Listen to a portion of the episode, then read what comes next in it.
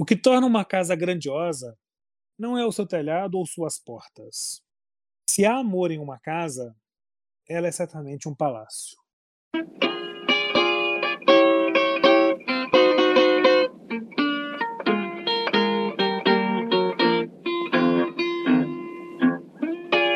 Early this morning, when you knocked upon my door. Bom dia, boa tarde, boa noite, querido ouvinte do canal Tempo Redescoberto. Aqui quem fala é o William, começando hoje mais um programa, Inventário das Sombras, no qual abordaremos o álbum de 1999, Mil Variations, de Tom Waits. Fizemos uma introdução de uma parte da letra da música House Where Nobody Lives, e já para convocar o nosso amigo de podcast, Fábio, e ele dar as primeiras impressões desse álbum longo, né? Eu acho que de abertura ele pode falar que é um álbum longo. É uma provocação, Fábio. Você concorda com essa afirmação da canção? Se há amor em uma casa, era certamente um palácio? Olá, William. Olá, ouvintes. De início, né? Então, respondendo aí a sua provocação, eu não só concordo, como eu acho que tem muito desse sentimento é, retratado nessa frase, né? desse sentimento do álbum retratado na frase. É um álbum muito sentimental, por mais estranho que seja relacionar essa palavra com o Tom Waits, né, que é visto como um artista experimental e que lida com, com essa dimensão da arte que não necessariamente segue os ditames do bom gosto, dos caminhos clássicos da música, eu diria que o sentimentalismo expresso nessa, nessa ideia de que é o amor que constrói a casa e o abrigo, né? Eu acho que a, a casa, no sentido de abrigo, é fundamental para a gente entender esse disco profundamente humano. É um disco profundamente humano. Humano, demasiado humano, diria Nietzsche. Aliás, né, é uma coisa interessante. O álbum é de 1999 e essas variações de mula, né? Mule Variations, me faz assim uma ponte muito estreita com o álbum de 86 do Tom Waits, que é o Rain Dogs, né? Eu acho que o Rain Dogs aqui no álbum do Tom Waits, né, vem muito daquele idioma americano, né, daquele idioma americano, né? It's raining cats and dogs, ou seja, está chovendo pra caramba, né? Tipo assim, tá abundando água, né? Então essa abundância que tem no Rain Dogs, a gente vai encontrar hoje no álbum Mule Variations. Eu acho que numa escala menor, eu acho que o Rain Dogs é um álbum mais redondo, vamos falar assim. Mas o Mule Variations tem tudo o que caracteriza esse pântano monocromático da carreira de Tom Waits, né? Desse artista outsider que explora o ordinário como poucos, que faz arranjos tortos, inventivos, né? Muito criativo nas, na, nas ideias de, de, construção musical, eu acho ele muito criativo, mas, de modo geral, se a gente for falar de Mule Variations e de Tom Waits, se a gente for pegar o, o, os anos 80 para cá, né, o Rain Dogs para cá, Swordfish Trombone para cá, enfim, essa fase início dos anos 80 até, o, até hoje, vamos falar assim, a gente vai sempre estar diante de alguns de álbuns que são são álbuns ásperos, longos, turvos, raivosos e por muitas das vezes cru. É, William, você já até situou coisas que eu acho que são importantes. É, antes até de falar de forma geral do Mule Variations, esse álbum que é o tema do programa de hoje, do Inventário das Sombras, eu acho que ele se justifica nesse contexto né, de jogar um pouco de luz nessa produção de 99, pelo fato de ser um álbum. Ele não é completamente desconhecido, mas não é arrolado comumente entre os clássicos do Tom Waits. É, inclusive, uma parte da crítica rejeita esse álbum como uma decadência, uma leve decadência nesse momento experimental, nessa fase experimental do Tom Waits, que se inicia em 83 com Swordfish Trombones. Então, é, eu acho importante falar sobre esse álbum, primeiro porque eu discordo né, dessa visão de que o álbum seria um declínio nesse período experimental. Eu acho que talvez seja uma depuração. Eu concordo que vários, vários elementos desse álbum já foram trabalhados em álbuns anteriores, já foram indicados ou até mesmo desenvolvidos em, em álbuns dessa fase experimental anteriores a 99. Mas eu vejo tanto valor nessa gravação de Mule Variations porque não só pelo caráter experimental do álbum, mas pela humanidade que ele consegue trazer na forma como ele olha para as pessoas, como ele olha para a sociedade. O Tom Waits não é um, um observador do indivíduo, mas ele é um observador do homem na sua interação social. Por isso, é, a questão da casa é muito importante para ele, né, como é, símbolo dessa construção de relação humana, né, de abrigo, de fuga da rejeição, do abandono. Então, para mim, é um álbum que eu gosto de olhar mais por esse lado da humanidade que ele traz nas letras, nas músicas, do que necessariamente avaliá-lo somente pelo, pelo experimentalismo dele. Embora também haja uma questão, uma dimensão musical desse álbum que eu acho muito interessante, porque ele vai trabalhar basicamente com ritmos tradicionais americanos, coisas que remontam década de 30, mas sempre nessa tentativa ou nessa busca do Tom Waits de trabalhar com os rejeitos. Isso eu acho que é fantástico nele, né? É, eu gosto muito né, de artistas que trazem essa incompletude, é, essa coisa meio de alguém ao quebrado. Né? Eu adoro isso, e isso transparece na voz do Tom Waits, mas nesse álbum eu vejo muito na construção sonora dele. A música dele floresce dos rejeitos da grande arte. Tudo aquilo que fica de fora da grande arte, ruído, barulho, dissonância, é, a falta de sutileza, a falta de técnica, o Tom Waits abraça tudo isso e cria uma música absolutamente estonteante para mim. Ele complementa essa parte artesanal, né, esse fazer música dele com isso, né, que é abandonado pelo bom gosto, pelas regras do bom gosto, da sofisticação. É, ele também complementa isso com essa visão do ser humano. Né? Ele busca essa humanidade que resiste nas condições mais adversas. E as músicas que ele traz nesse álbum vão tratar exatamente disso, né? Onde está a humanidade nesses que são abandonados pela sociedade, nesses que vagam solitário pelo mundo, ou então até mesmo em objetos, né? Tem música aqui que ele vai falar de uma casa abandonada, simbolicamente, né? Como um ser humano, né? Que também se faz abandonado em várias situações. Então é esse gosto dele por aquilo que aos olhos de outros ou ao coração de outros não mais interessa, é que faz o Tom Waits, para mim, um artista único. Eu quero até ressaltar nessa coisa do único, porque a gente tem inúmeros grandes artistas no século XX na música, no rock, mas aqueles que são únicos, né, que constroem quase que um estilo por si mesmo, são pouquíssimos. E o Tom Waits é um desses.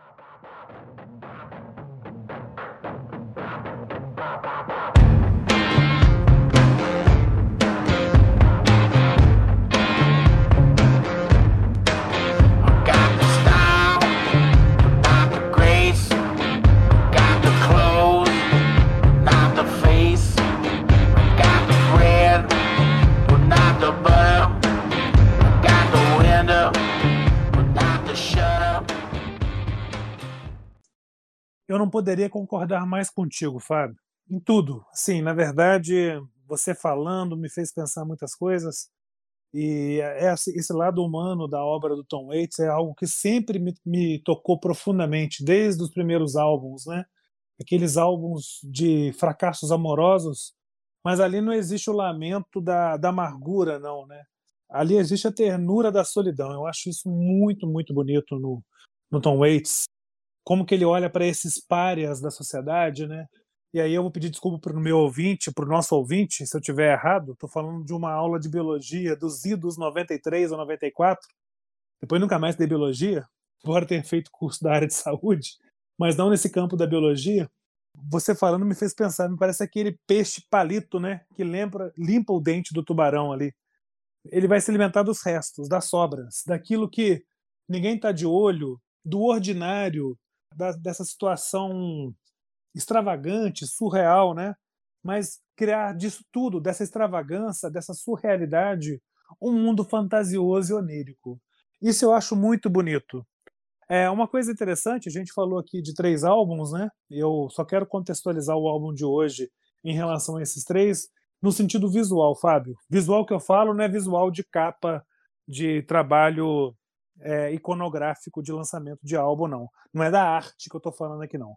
Estou falando da sensação de visão que esses álbuns me passam, sabe?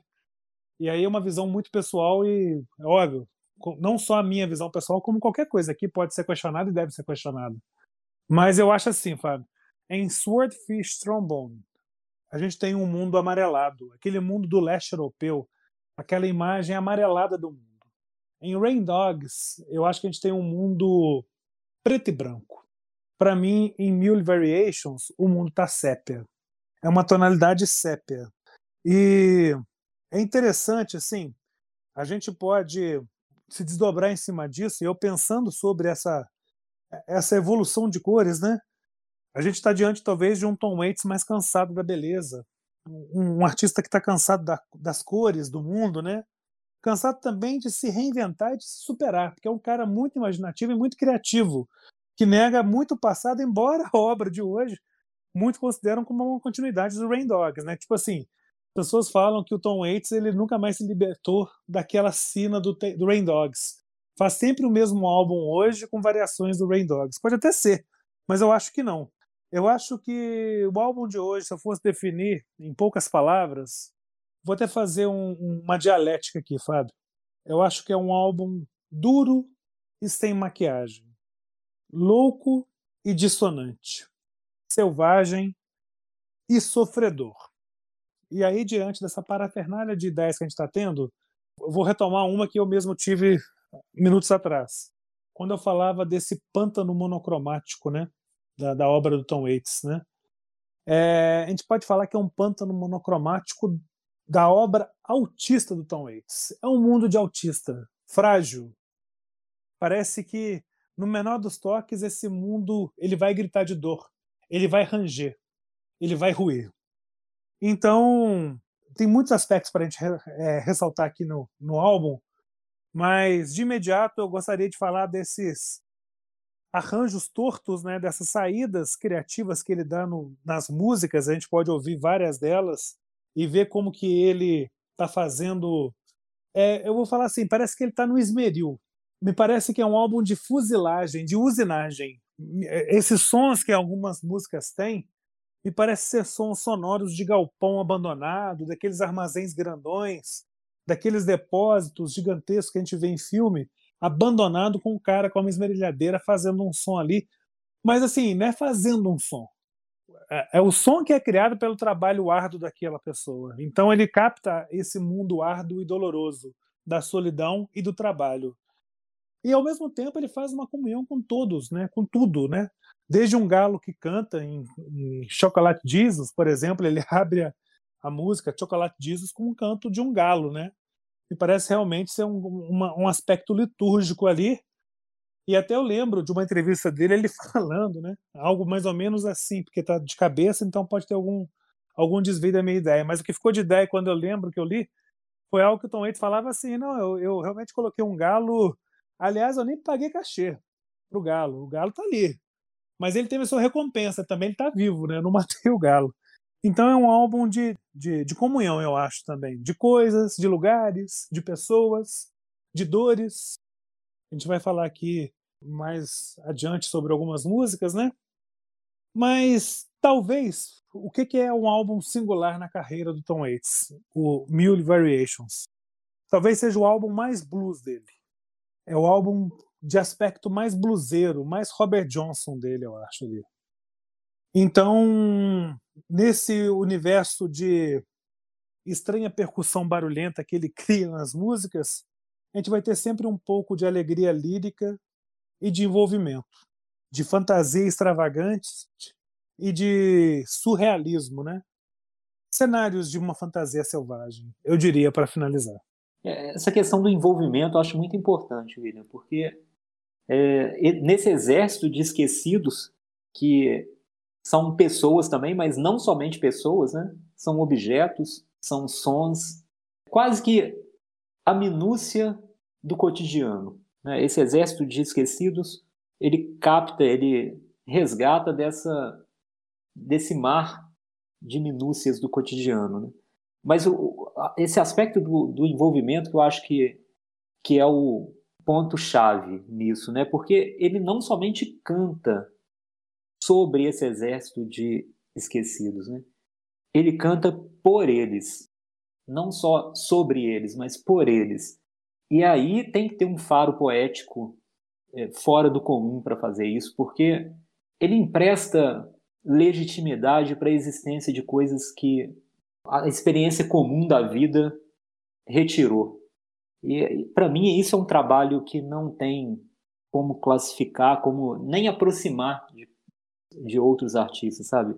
Enxergar nessas minúcias existências que precisam ser contadas, né? Seja o galo, seja o, o barulho de um móvel, é, o som metálico de um objeto qualquer, as gírias de presidiários que ele traz em várias letras, cidades, é, isso também é muito comum no disco, nas letras do disco, cidades minúsculas dos Estados Unidos que são citadas, lugares, bares.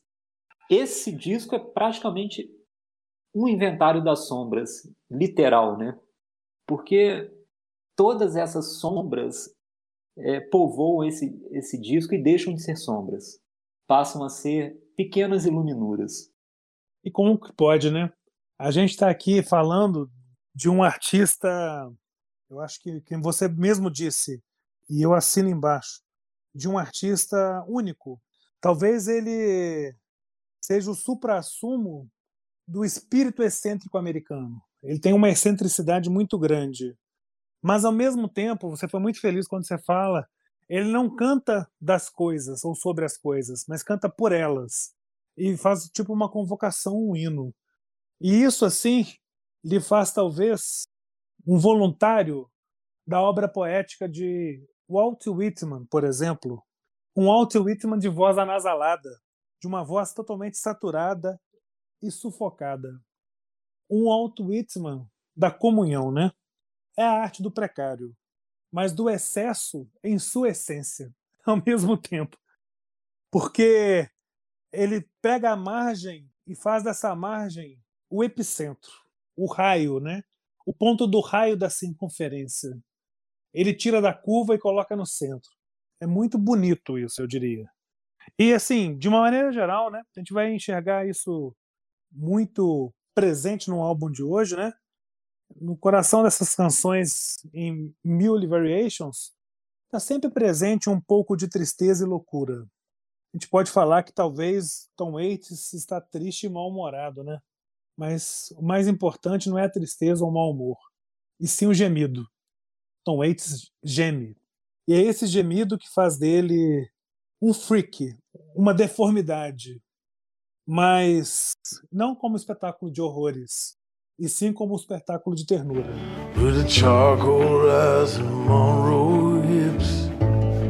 She went took that California trip. Well the moon was gold her hair like wind. Said look back just come on Jim. Oh you got to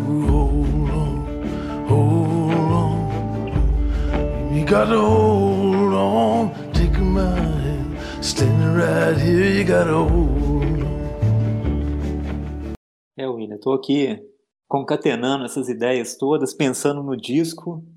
E a gente vai falando, né, vai lembrando das músicas e, e até de outros discos, né? E como que é importante mesmo esse momento de poder inventariar essas sombras, porque a gente até vai se dando conta melhor, né, da importância desses artistas na nossa trajetória pessoal, mas para o mundo, né? se eu sou um ouvinte que não conheço o álbum, eu acho que nessa hora eu parei o programa e falo, bom, programa que se dane. Eu quero ouvir esse álbum agora porque é a essência, né? E como que ele tá tão na sombra, né? Como que ele é tão pouco falado? Eu acho isso um absurdo, assim. E não é assim, ah, o álbum é pouco falado, Tom Waits é pouco falado. A verdade é essa. É verdade. Ele tem sua extravagância, a sua excentricidade, mas é um artista pouco comentado pela, pela dimensão poética, lírica, humanista e terna que ele traz para a música pop. E às vezes até pelo fato dele ser um ator prolífico também, né, com trabalhos importantes aí no cinema, e ser dono também de uma figura muito forte, né, uma presença muito forte. Às vezes também a gente vê esse outro lado dele rivalizar, né, com essa produção musical dele, porque também não são discos fáceis, né, William? A gente já comentou aqui um pouco, né? São discos longos, é, são discos que vão lidar, né, com essa essa percepção da música construída com uma técnica diferente, né, com sonoridades muito diferentes. Né? Então, acho que, é, de alguma forma, tudo isso concorre para esse fato dele ser subestimado mesmo, né? muito subestimado. Né? Ainda que tenha recebido né, prêmios importantes com relação à música, isso é algo muito pontual e algo muito menor do que o reconhecimento que ele merece, que não cabe em prêmio, né? que é esse reconhecimento como um artista é, seminal dos anos 70 em diante. É isso que eu acho que ainda precisa, né? E, e, também justifica a presença dele aqui no nosso programa de Inventário das Sombras, né, William? Perfeito, Fábio. Como você citou uma, um, um, fato biográfico da vida do Tom Waits, ele ter sido ator, né? Ele ter essa alma de artista e ter contracenado em alguns filmes, em 79, ele conhece a sua atual esposa num filme de Francis Ford Coppola, que é o Do Fundo do Coração, One from the Heart. Ele conhece a Kathleen Brennan, que é uma artista, compositora. Aliás, ela ela está presente em, como letrista e compositora também, ajuda o Tom Waits em, em várias músicas. Eu acho que ela é uma, uma divisora de águas na carreira do Tom Waits. Eu acho que é toda essa, essa parte experimental, e cada vez mais humana da solidariedade dos objetos das coisas, eu acho que a Kathleen Brennan traz para ele, sabe? É uma artista americana e, e, apurou essa sensibilidade do Tom Waits. E eu já tinha até falado né, dessa voz anasalada dele que está presente no, no, disco todo, mas antes da gente comentar, só, só um, um pequeno detalhe.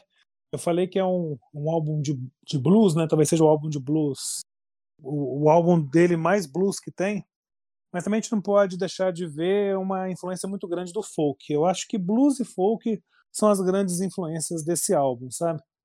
O que a gente vai ver nas 16 canções do álbum, de uma maneira melhor ou pior em algumas delas, o álbum tem uma certa desigualdade, porque é um álbum longo, mas aquilo que ele é bom, vamos colocar aí 10 ou 12 canções de 16 é muito bom, é muito alto nível, né? Então, falar de quatro lacunas ou quatro buracos não é nada para um artista desse tamanho, para uma, uma obra dessa, dessa dimensão.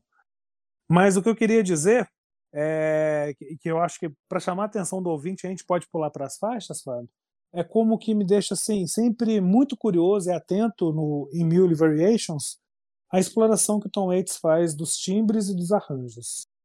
Isso é uma coisa assim é... ah tá, tem as percussões barulhentas também que ele explora, né? mas eu acho que principalmente timbre e arranjo. Eu acho que é um álbum de timbre e arranjo no seu aspecto mais blues e folk. É, só reforçando esse seu comentário muito importante sobre a Kathleen, nesse disco, né, é, a importância dela é vital mesmo nessa fase anos 80, né, e, e em diante. É, nesse disco com 16 músicas, ela é a letrista em 13 delas. Então aí a gente consegue captar né, o, a importância dela na obra do, do Tom Waits. E todas as músicas são do Tom Waits, né? porque as outras três que não tem letra dela, letra e música do Tom Waits, e as que tem a letra da Kathleen, a música é do Tom Waits, né? Então é um álbum completamente autoral. Ela, inclusive, é a produtora do álbum também. Exatamente. Então acho que a gente já pode caminhar para as faixas, Fábio, se você estiver de acordo. Vamos lá. É... Como não é discoteca básica, a gente não vai falar aqui, como eu sempre falo, né? Em discoteca básica, o nosso ouvinte já sabe. Se não for para falar de 90% do álbum, eu nem falo, né, Fábio?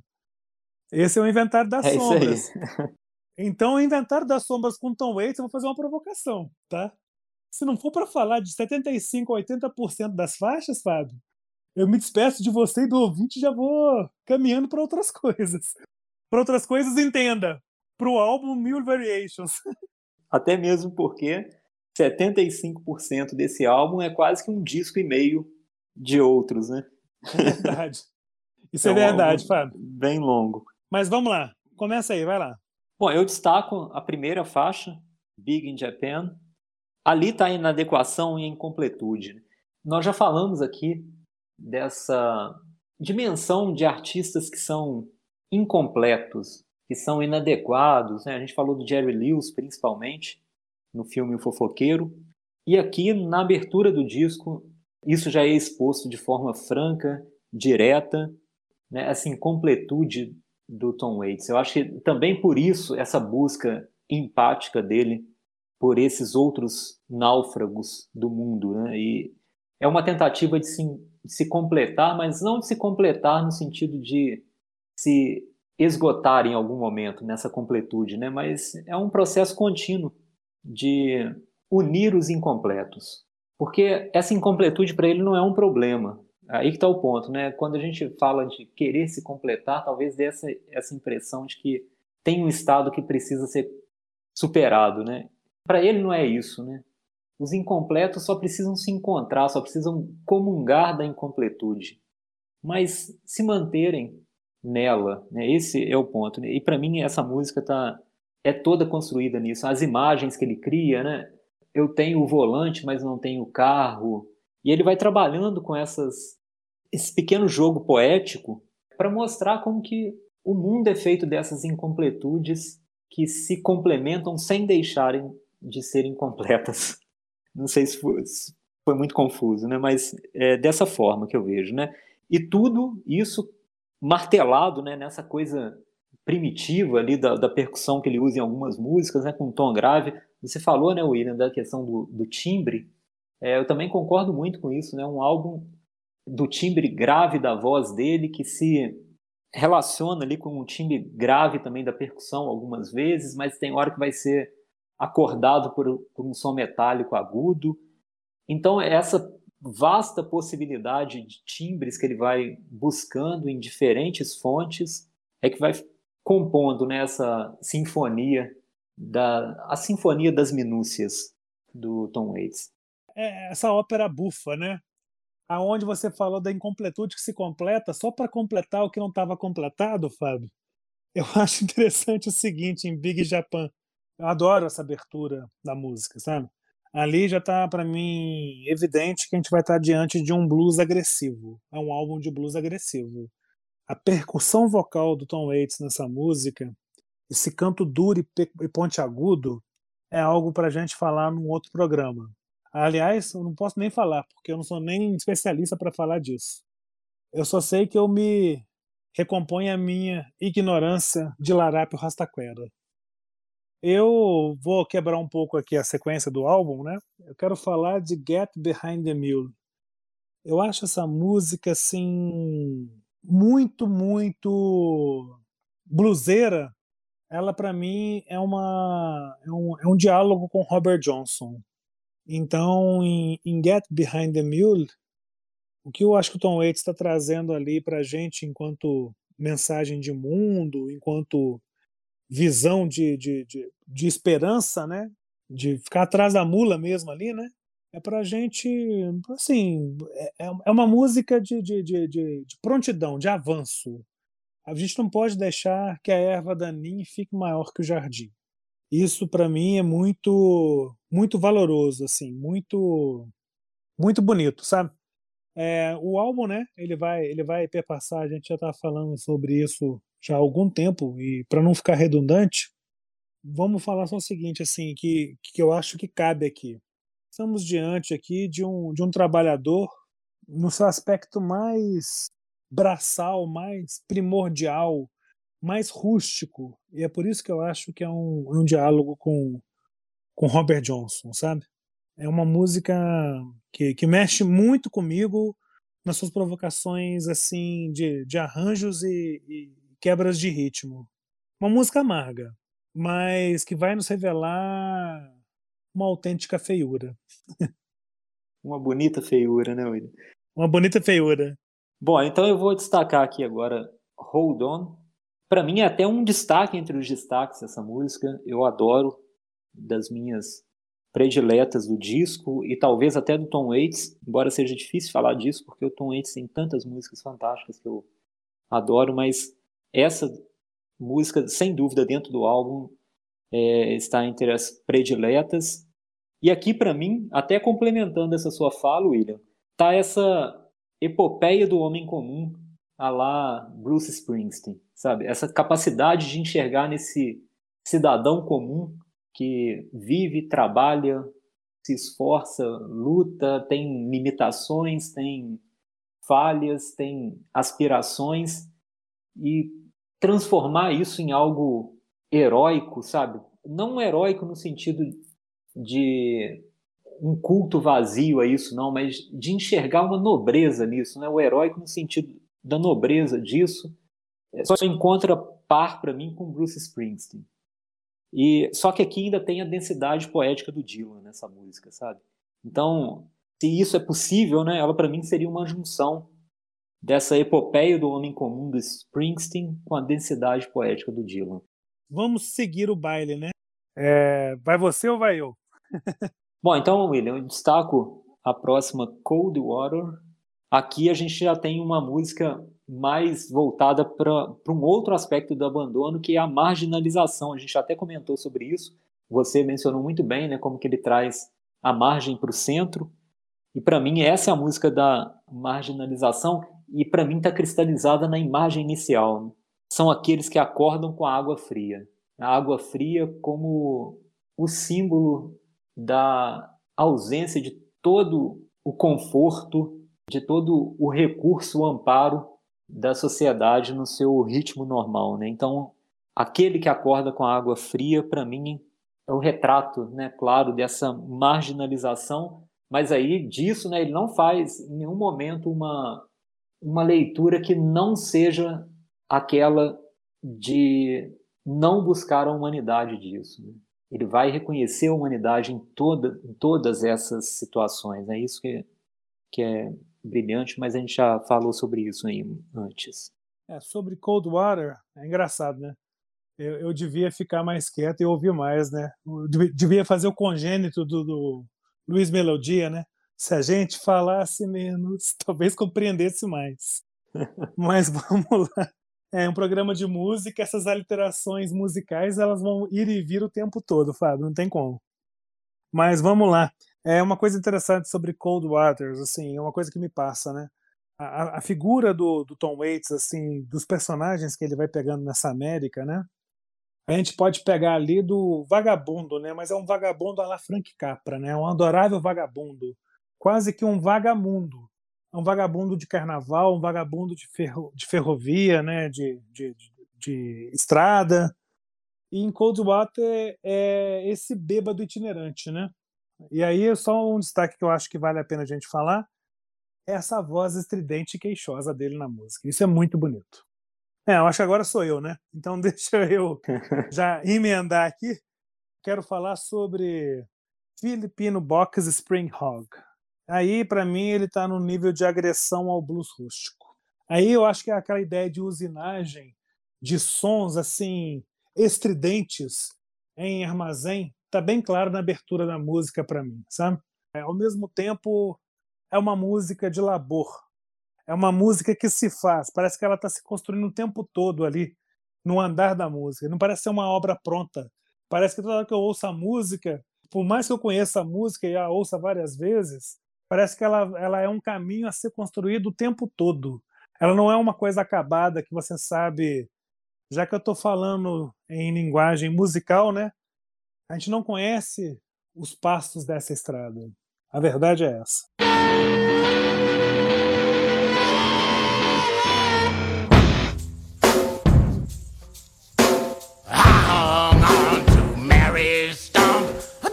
with the soldiers' glee. Been a rum so crook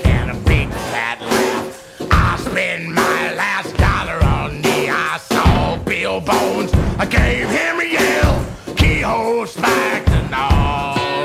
With a chain link fence and a scrap iron jaw. Cooking up a Filipino box spring hog. É linda música mesmo, eu gosto demais. Até por ser uma música mais visceral também no disco, né? Corrobora esse destaque. Bom, ele então eu vou mudar um, o compasso aqui um pouco para uma música que talvez seja mais estranha do disco, que é What's Rebuilding. Na verdade, é quase que um conto de terror suburbano dentro dessa tática quase única do Tom Waits, né, de trabalhar também com estranhamento, né, de trazer essa sensação no ouvinte de o que é isso que eu estou ouvindo, né? Esse estranhamento, quase como uma espécie de um delírio, junto com um exercício meio estranho de voyeurismo. Então, é, é, eu gosto demais disso porque complementa esse outro lado que é muito forte no Tom Waits, né? Desse estranhamento, né? De causar estranhamento, de causar até medo também, né? Perfeito, Fábio. Da minha parte aqui, eu vou falar sobre, rapidamente, né? Agora eu vou dar é, lampejos de músicas, assim. Vou deixar quem me vê sempre parado, distante, garante que eu não sei sambar, né? Estou me guardando para quando o carnaval chegar. O ouvinte vai falar assim, cara, vocês estão falando de MPB ou de Tom Waits, né? Porque toda hora. eu acho que o itinerante bêbado é o William, né? Perdão, mas assim, é, são traduções do que eu penso. Eu quero falar sobre Black Market Baby. Vou falar de maneira bem rápida, Fábio. E aí você complementa com o que você quiser dizer. Para mim aqui a gente tem uma música, né, teoricamente sobre um encontro amoroso, vamos chamar como uma rapariga, uma Maria Madalena dos tempos modernos, né? Mas eu gosto muito do da, eu acho uma música atmosférica, sabe? E ao mesmo tempo que ela é atmosférica, ela tem todo um ar decadente de sobretons assim de luzes que me faz assim sempre me embriagar, né, nesses sobretons. Mas nessa embriaguez eu encontro vividez, também acho vívida. Então, traduzindo para o nosso ouvinte achar que eu realmente não estou bêbado, né? É uma música atmosférica, decadente e vívida.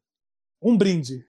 Eu, eu acho ótimo dessa música porque ela tem uma frase que sintetiza toda essa sua fala etílica, William. É um diamante que quer se manter carvão. Essa frase eu acho linda. É lindo isso, porque eu acho que é o próprio Tom Waits, né? Assim como ele referencia essa frase a esse bebê do mercado negro, né, que ele encontra, mas ela se refere também a ele, né? Ou a Kathleen Brennan, né? Pode ser também. É, esse diamante que quer se manter carvão, né? Todos esses personagens é, que povoam esse disco, eu acho que são abrigados dentro dessa expressão, né? É um diamante e quer se manter carvão. Bom, William, eu estou encerrando também. Eu acho que agora eu tenho uma observação muito rápida sobre Picture in a Frame. É, Para mim, é claro que o Tom Waits é o único cantor a dizer a frase I love you, baby, and I always will, que consegue fazer isso soar profundo e genuíno. Verdade. É, eu acho interessante, assim, eu acho que ela faz par com Hold On, Fábio. É engraçado, né? Você falou exatamente isso, né? Você, I love you, baby, and I always will. É, e hold on, né? Tipo assim, segura minha mão, aguente firme, né? Então a gente está aqui diante desse blues melancólico de guitarras embriagadas. Um brinde. Bem, eu quero falar de mais duas, caso você não se oponha, eu espero que não. Mas se opor também, fica só registrada a sua oposição, tá? Não, bêbado tem sempre razão nesse programa, William. Vai a de bêbado, não vai. Aqui, eu queria falar sobre Take It With Me e George Ali. Eu não sei se você quer falar alguma coisa sobre George Ali, e eu posso falar um pouco mais sobre Take It With Me, mas eu vou começar com Take It With Me, Fábio. Existe um, um uma expressão idiomática americana, né? You can't take it with you. Você não pode levar isso contigo, né? E aqui ele faz o contrário, né? Leve isso comigo, né? Tipo assim, tá, tá trazendo isso comigo, né? Eu acho que o que fica dessa música é a lição de vida desse vaudeville, né? Desse Satã de quarto alugado chamado Tom Waits, vamos chamar assim. É para a gente tratar a dor e o prazer como elas realmente são aspectos fugazes de uma vida que passa. E a alegria estar no passar e não no chegar. Então é isso que se leva dessa música para mim. Lindo, William. A música, sem dúvida, e a sua observação também. Né? Bom, por fim, então, eu vou começar falando do George ali. Tá? Aqui né, a gente tem outro personagem, parece que retirado de uma notícia de jornal, né, que foi uma história real de uma garota encontrada morta e a indignação do Tom Waits com esse abandono absoluto né, de alguém que é encontrada morta na rua, abandonada no estado mais extremo e a música toda vai gerar em torno dessas perguntas, né, desse desse alguém que enxerga essa humanidade, que enxerga vida, enxerga existência em tudo e não consegue entender por que ainda assim a gente insiste em abandonar as coisas, né? E, e o ponto alto da música nesse grito dele, né? Por que Deus não estava lá por George ali? E isso é repetido várias vezes no texto, né? Mas como um grito mesmo de desespero, né? Como um questionamento metafísico. É, é essa busca mesmo por uma por sondar. É uma arqueologia do abandono, eu diria. Fica até difícil de, de acrescentar algo a mais sobre George Ali, mas então vou ter que acrescentar aspectos biográficos, tanto da música quanto minha, tá? Da música primeiro, né? Realmente é uma história verídica de uma criança pobre negra de 12 anos que foi sequestrada e assassinada. Esse fato aconteceu em 97, dois anos antes do álbum ter sido lançado. E antes de eu entrar no aspecto biográfico meu, eu quero falar o que, que essa música me passa. Ela talvez esteja aí entre as três músicas que eu mais gosto desse álbum, se não for a que eu mais gosto, assim, por uma questão pessoal mesmo, assim, de, de, de entrega do cara, assim, de...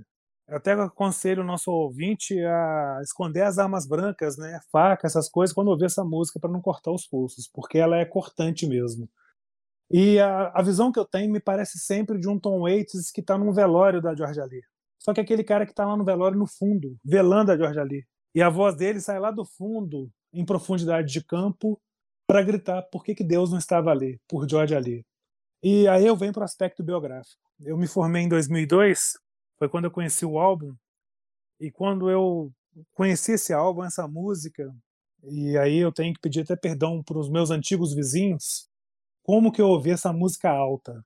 Aí eu acho que é aquela observação que está no Zig Stardust do David Bowie. Deve ser ouvida alta porque o, os gritos, os uivos do Tom Waits nessa música nos fazem uivar como pequenos coiotes dessa matilha chamada humanidade. É, é fortíssima mesmo, né, William? E acho que nada melhor para a gente encerrar esse disco do que comentar sobre George ali.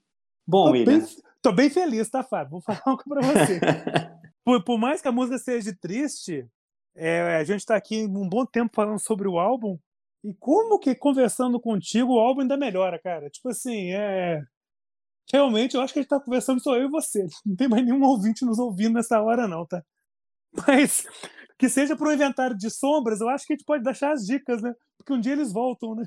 Não, espero que eles tenham nos abandonado para ouvir o disco, né? E aí, acredito que terá valido a pena.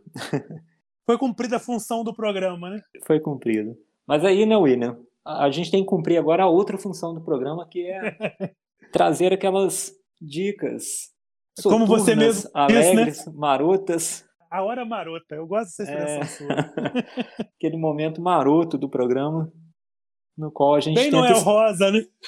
tenta estender um pouco, né, esse, essa comunhão, né, vamos dizer assim, né? A gente tenta estender um pouco essa comunhão no tempo e no espaço. Ou essa embriaguez, né? Essa embriague. É uma embriague. Arte embriaga, né, William? É verdade. Eu vou tomar um porre hoje. Um porre de Tom Waits. Vamos lá, então. Hoje, hoje eu vou me atrever a começar sem perguntar se você começa ou eu começo, tá, Fábio? Ah, nem vou, e nem vou questionar, não, cara. Até porque, tirando a obra do Tom Waits, que seria uma, uma dica evidente e lógica, né? Não vou fazer essa, essa referência para o nosso ouvinte. Eu só tenho uma outra dica, Fábio. Só consigo pensar em outra dica nesse momento, que é o filme Down by Law, do Jim Jarmusch. Ele é estrelado pelo Tom Waits e pelo Roberto Benini, aquele ator principal do A Vida é Bela. É um filme outsider, e eu acho que o filme, né, ele vai revelar de uma maneira geral também, né, o Waits tem uma coisa é, muito próxima assim a esse lado outsider da América, e o filme vai revelar, como que eu posso dizer, aspectos que eu acho da carreira do Tom Waits também, que talvez estivesse lá de maneira mais discreta, né? mas eu acho que é um, uma ideia, até porque tem muito do Rain Dogs de trilha sonora dentro do Down by Law, mas eu acho que é a ruptura dessa lenga-lenga beatnik em um vernáculo elegante. É isso. Grande dica, William. Bom, eu vou complementar então com duas outras dicas. Você, vou tentar ser bem sucinto aqui com elas, para que vocês tenham tempo de curtir o Tom Waits, o filme, recomendado pelo William, do All by Law.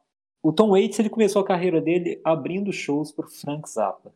E o Frank Zappa é um pioneiro nessa questão do experimentalismo, no rock principalmente, né, que é a, a seara do Frank Zappa. Então é a minha primeira sugestão, minha primeira dica. Ouçam Frank Zappa, não vou nem indicar um álbum, explorem a obra do Frank Zappa, também é vertiginosa, assim como o Tom Waits, com muitos caminhos, muitas possibilidades, muitos riscos assumidos. É um, um cara fabuloso também, então é minha primeira dica. A segunda, agora reforçando esse tema aí do, dessa pequena América, é, dessas pequenas histórias, desses marginalizados, né, desses que são abandonados, eu vou deixar um, como dica, uma série disponível no Apple TV+, agora eu não me lembro o nome do serviço direito, mas é um serviço de streaming da Apple que se chama Little America. São pequenos episódios, episódios curtos, cada um deles contando a história, normalmente de imigrantes, e dando conta da riqueza, né, da, e da ternura, né, que foi uma palavra que você usou muito bem nesse programa, da ternura dessas pessoas, né, da ternura do ser humano, do seu cotidiano. Então eu deixo aí também essa série muito bonita, muito tocante e que dialoga muito com essa capacidade do Tom Waits de enxergar esses detalhes, né? Que maravilha, Fábio. Bem, não tem uma forma melhor e mais humana do que a gente encerrar com essas belíssimas dicas de artistas, né, de visões da uma América mais humana, ainda mais no momento que a gente vive, que precisa cada vez mais de gestos de humanidade e respeito. Respeitosamente, eu deixo um grande abraço para você, Fábio, e outro grande abraço para o nosso ouvinte que continua com a gente e cada vez mais interage conosco através das mídias sociais e plata outras plataformas. Até o próximo programa. Um abraço, William. Abraço para as nossas e para os nossos ouvintes e até o próximo programa.